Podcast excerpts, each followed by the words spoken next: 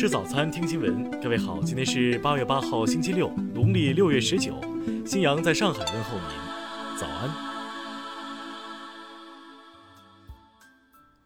首先来关注头条消息：美国二零二零年总统大选进入百日冲刺，特朗普和拜登之间也早已硝烟弥漫。日前，拜登将炮口指向了特朗普政府对华贸易政策。当地时间八月五号。拜登在接受采访时表示，他若当选，将取消特朗普政府对中国进口商品加征的关税，因为这等同于对美国公司和消费者征税。在采访中，拜登直言，美国制造业已经陷入衰退，农业也损失了数十亿美元，美国纳税人却不得不为此买单。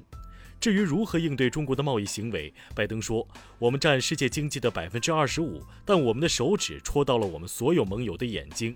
美国只有将世界上其他国家联合起来，才能迫使中国做出改变。”此前，针对特朗普政府蓄意对华发起贸易战，我国外交部曾多次强调，打贸易战没有赢家。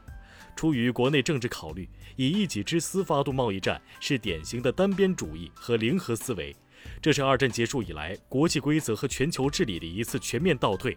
中方必将采取坚决和必要的应对措施，维护好自身的正当权益。听新闻早餐知天下大事。中央纪委国家监委昨天披露数据显示，近年来我国追赃力度持续加大，二零一四到二零一九年共追回赃款一百八十五点七六亿元。全国人大常委会法工委昨日指出。冒名顶替上大学事件性质恶劣，必须依法依规坚决予以严惩，坚决维护教育考试制度的权威与公信力。据海关统计，七月份我国外贸进出口二点九三万亿元，增长百分之六点五，其中贸易顺差四千四百二十二点三亿元，增加百分之四十五点九。自然资源部近日指出。在保障农民合理住宅用地需求的同时，将重点整治强占多占、非法出售等恶意占地建房行为。人社部等十五部门日前发文指出，要坚持市场就业和政府促进相结合，稳定城镇常住农民工就业，确保农民工就业形势总体平稳。数据显示。今年上半年，全国一千九百四十个地表水国控断面中，水质优良水体比例为百分之八十点一，同比增加百分之五点六。中国农业科学院发布消息称，近年来，我国农业科研界在农作物突变种质资源创制、新品种培育等核技术农业应用领域取得一批重要成果。近日，长江、淮河、太湖水位持续下降。且主要防洪工程没有发生较大险情。根据有关规定，国家防总于七号十七点将防汛三级应急响应调整到四级。下面来关注国际方面，美国总统特朗普六号签署一项行政命令，要求联邦政府所需要的所有基本药品和医疗设备需从美国公司采购。美国国务院当地时间六号宣布，撤销三月发布的要求美国公民避免所有出境旅行的最高级别旅行警示。美国国家海洋与大气管理局六号在预报中表示，二零二零年大西洋飓风季将极为活跃，被命名的风暴数量几乎是往年的两倍。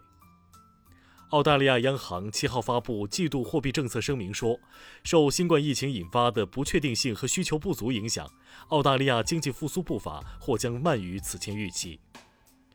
法国海关最新数据显示，受疫情影响，法国今年上半年贸易逆差达三百四十亿欧元，商品出口与去年同期相比下降百分之二十一点五。韩国一家国营国防研究机构近日表示，将研发三十二颗。拥有合成孔径雷达技术的超小型卫星，项目完成后，韩军方可每三十分钟对朝鲜侦察一次。斯里兰卡议会选举最终结果七号公布，总统戈塔巴亚拉贾帕克萨所在的人民阵线党以绝对优势赢得了近三分之二的议会席位。马来西亚前总理马哈蒂尔七号宣布创立新政党，据悉。他是在同日诉讼失利，确定无法重返土著团结党后宣布此决定。下面来关注社会民生。湖北省政府昨天宣布，从本月八号到今年年底，省内近四百家 A 级旅游景区将对全国游客免门票。乌鲁木齐市官方昨天表示，该市已快速建成核酸检测报告在线查询平台供市民查询，平台目前已收录检测结果数据一百三十余万条。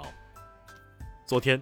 贵阳检方依法以合同诈骗罪批准逮捕冒充老干妈公司工作人员行骗的犯罪嫌疑人曹某、刘某利，目前案件正在进一步办理中。河南唐河县官方昨天通报教师吃空饷事件称，没收八名涉事教师脱岗期间工资并给予处分，同时拟给予涉事学校校长相应处分。吉林交警官方消息，今年四月，吉林松原市发生一起四伤十二死的重大交通事故，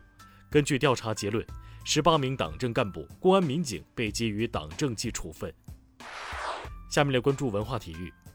昨晚。中超联赛进行第三轮的比赛，河北华夏幸福二比二战平重庆当代，武汉卓尔二比一击败石家庄永昌。